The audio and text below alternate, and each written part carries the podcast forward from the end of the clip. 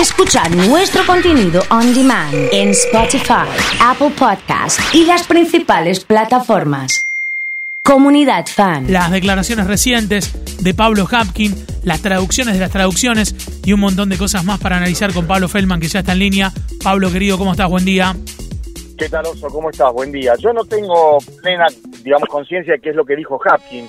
Tengo Sí. pedacitos, fragmentos. Sí, Este, y acuerdo con vos en lo que decías hace instantes, en la bochornosa presentación del gobierno de la provincia de Santa Fe, o en todo caso, la lamentable no presentación del gobierno de la provincia de Santa Fe de medidas de tanta relevancia que debieron haber estado puestas en pantalla de los canales abiertos de la ciudad de Rosario, en las emisiones que tenían a esa hora y si no había nada en vivo generarlo, y también, por supuesto, de manera reiterada en el canal público de la provincia, ¿no? La verdad es que aquí hay, creo yo, una decisión de hacer las cosas mal, no que no saben, no que no tienen ni pueden, sino que hay una actitud deliberada de demorar, de confundir, de generar una situación equívoca, de que algunos no estén tan insatisfechos, creo que termina consiguiendo todo lo contrario a lo deseado, que es que lo puteen de todos los sectores, los que están a favor de que las escuelas sigan abiertas,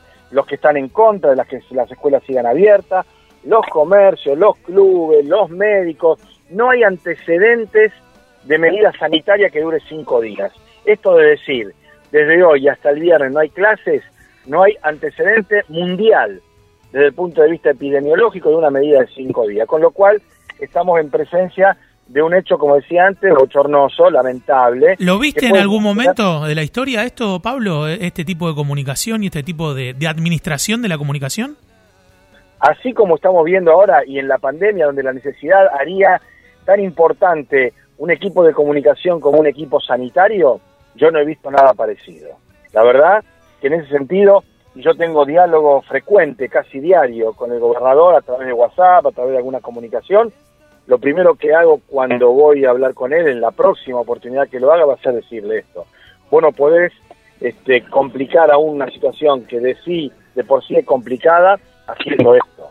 Que ayer a las nueve y media, diez de la noche nadie sabía y había versiones y duraba dos semanas, tres semanas o una semana el parate de las clases, cuando además todo el tiempo se estaba esperando que se tome esta decisión y que luego se justifique diciendo que es porque hubo un tire y afloje, una negociación hasta último momento con la nación por el tema de las escuelas, es también absurdo. Bueno, podés estar negociando hasta el domingo a las 10 de la noche si las escuelas van a estar abiertas o cerradas una semana, dos semanas o tres semanas. Pablo, ¿Qué y si lo hiciste, y si lo hiciste, ponerlo en el mensaje. Arranca el mensaje diciéndolo, lo mando ahora porque estuve hasta recién discutiendo esto, eh, no de la manera frívola, ¿viste? Que no es serio estar discutiendo hasta un domingo a las 10 de la noche una medida que se tomó a nivel nacional hace ya tres o cuatro jornadas y que acá se venía discutiendo y conversando hace el mismo tiempo. Pero insisto con esto, hay una supuesta actitud de atemperar el impacto del anuncio. Al no hacer un anuncio, al dejarlo en una zona gris. Apenas salió esto, yo hablé con Hapkin anoche. Y Hapkin no entendía nada. Sabía lo que sabíamos nosotros, había hablado varias veces con Perotti, pero tampoco le daban precisiones. Y no sé qué ha dicho esta mañana, pero hay varias zonas grises este, que se están, digamos, complicando, porque además esto genera una situación de disputas incluso entre sectores que no deberían estar disputando, ¿no? Claro. Esto de los padres por la educación, como si los padres por la educación fueran los que quieren las escuelas abiertas y los que no queremos las escuelas abiertas fuéramos los padres por la ignorancia. Esto me hace acordar al debate por el aborto. Los que estamos a favor de la vida no queremos el aborto. ¿Y qué? Los que queremos el aborto estamos a favor de la muerte. Quiero decir, esa simplificación no debería ser facilitada ni alimentada por actitudes que desde el gobierno generan estas instancias de enfrentamiento absurdo con medidas que en ningún lugar, eh, oso, es más serio lo de la reta. Mirá lo que te digo, vos sabés qué es lo que pienso yo de la reta, que es una mutación de la cepa MAC y todo eso, ya lo sabés, lo hemos charlado un poco en sorna, pero profundamente yo estoy en las antípodas del pensamiento de la reta. Pero es más serio lo de la reta que esto de decir cinco días, porque el lunes, martes, miércoles, jueves y viernes. ¿Y después qué hacemos? Y después vemos, porque no es que el lunes vuelven las escuelas, ¿eh? Esto también hay que decírselo con claridad a la gente. En ningún momento, dice el decreto, el lunes vuelve la presencialidad. Vamos a tener otro decreto el viernes a la noche, a última Sí. hora, o el sábado o el domingo, porque las escuelas no laburan sábado y domingo, viendo qué pasa la semana que viene.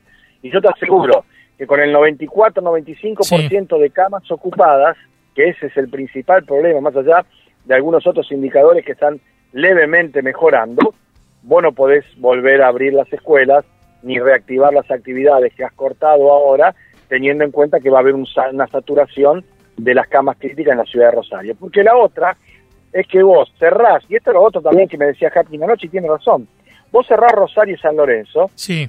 y dejás todo lo demás funcionando de la provincia, vos sabés que el 23% de las camas de LECA es gente que no paga la tasa municipal en Rosario. Claro, por ejemplo, por ejemplo. Eso es ¿Vos lo que... sabés que el 40% de las camas de terapia intensiva en los sectores privados es gente que no vive en Rosario? Pablo, Entonces- eh, te, te entonces quiero trasladar... difícil, ¿no? No, te quiero trasladar esto que, que- que tiene que ver con el número de camas que vos estás detallando recién. Yo lo, lo pienso en términos individuales, ¿no? Vos, por ejemplo, eh, no llegás a fin de mes con el dinero que tenés para, para mantener tu familia. Entonces vos decís, bueno, voy a hacer algo para, para conseguir más dinero o, o bajo el gasto o incremento mis ingresos.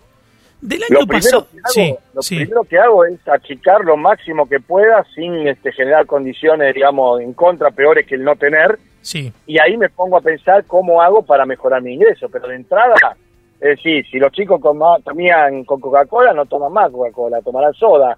Y si no podemos comprar la soda, tomarán agua. ¿Entendés lo que digo? Totalmente. Después veo cómo hago para recuperar el poder adquisitivo para comprar la soda y eventualmente la Coca-Cola. Está bien, el tema es ese.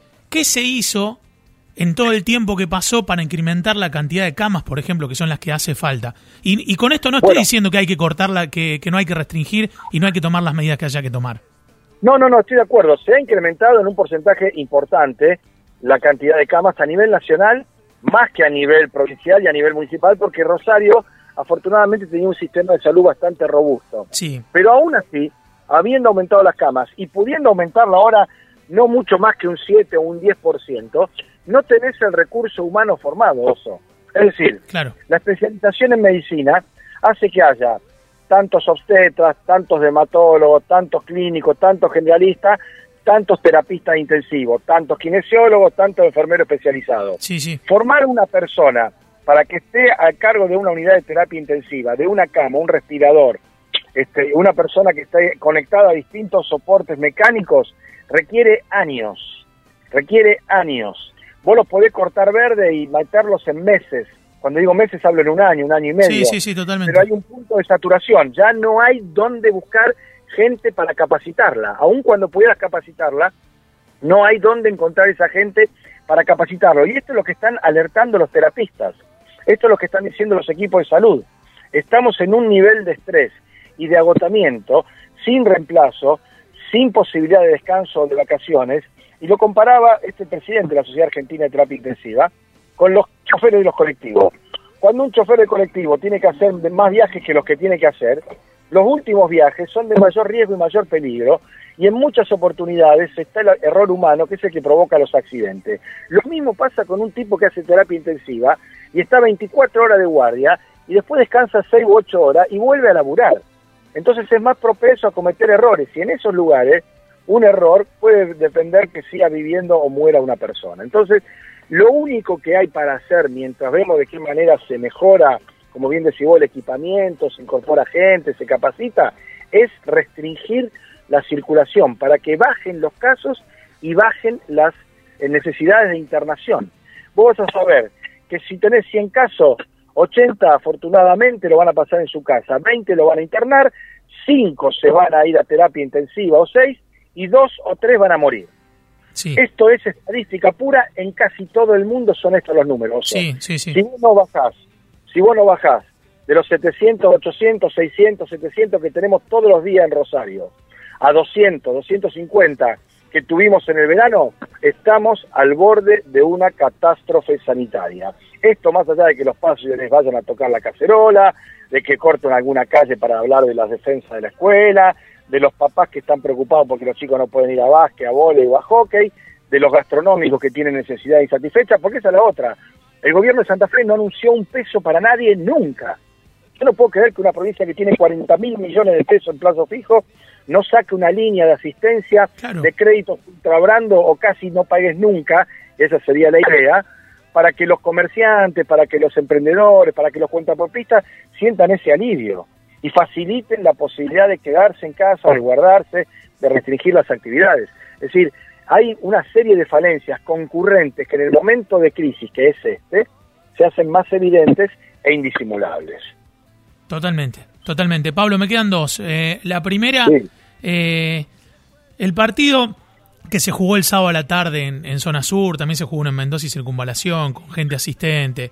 Eh, las, las concentraciones en el banderazo de Newell's ayer, después del partido, antes del partido, las imágenes en el Parque Alem. Eh, más allá de, de, los, de los impresentables que, que son y que hacen ese tipo de cosas, eh, muestran un, una falta de, de representatividad de los, de, de, los políticos. ¿La gente no cree en los políticos? ¿Qué, qué, qué, te, ¿qué opinas? Lo, lo, que hay es una situación que se llama anomia. Anomia es cuando no hay respeto a las leyes ni a las reglamentaciones. Más allá como bien decís vos, impresentable, algunos energúmenos, incluso gente cercana que uno conoce y lo tiene por, entre comillas, pensante o razonable, se pliega, se le transforma en pelota la cabeza y pasa lo que vimos que pasó. Ahora, junto con eso, como bien decís vos, tiene que estar la presencia del Estado.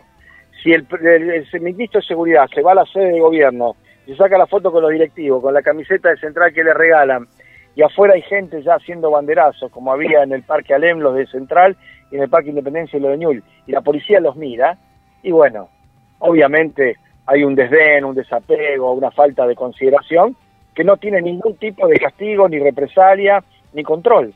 La gente le pasa por al lado, los mira, no digo que se les caga de risa, pero muy cerquita, y sigue con lo que cree que tiene que hacer.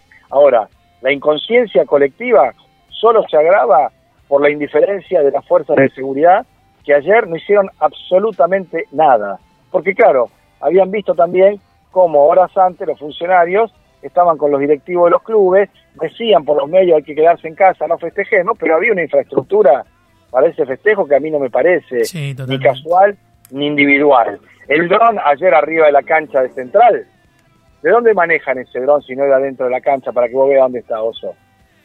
No, pero además, además Pablo, lo que, lo que insistimos siempre, eh, los agarra con el diario el lunes todo el tiempo. O sea, los agarra siempre, siempre, siempre, ¿eh?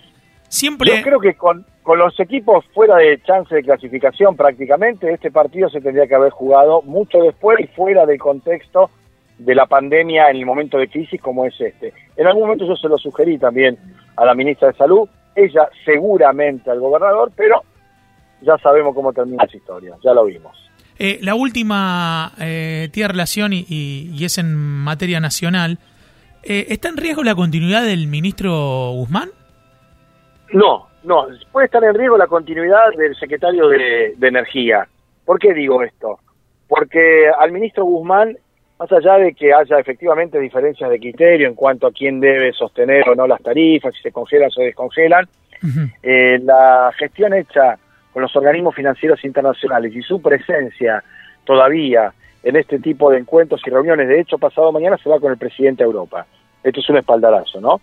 Lo que me parece es que van a diluir eso porque en algún momento dijeron que Cristina lo bancaba a Basualdo y que si es así se terminaron los días de Guzmán. No, tengo para mí que no solo no se han terminado los días de Guzmán, sino que es probable que incluso se vaya el secretario de Energía si personalmente no se ajusta a la estrategia que ha diseñado el ministro Martín Guzmán, que es bastante más amplia que el tema de las tarifas, más allá de que uno esté de acuerdo más con Basualdo que con Guzmán, porque a nadie le gusta pagar más, ¿no? Pero no van a ser los números de las tarifas de la época del macrismo, pero tampoco el congelamiento por tiempo, digamos, indefinido, eh, lo que se había propuesto, ¿no? Yo no creo que haya ya una salida de Guzmán, eh, no por lo menos en el curso de este año. Pablo, te mando un abrazo grande y hablamos en la semana, como siempre, impecable. ¿eh? Con gusto, viejo. Chao, hasta luego. Pablo Feldman ha estado aquí en Comunidad Fan.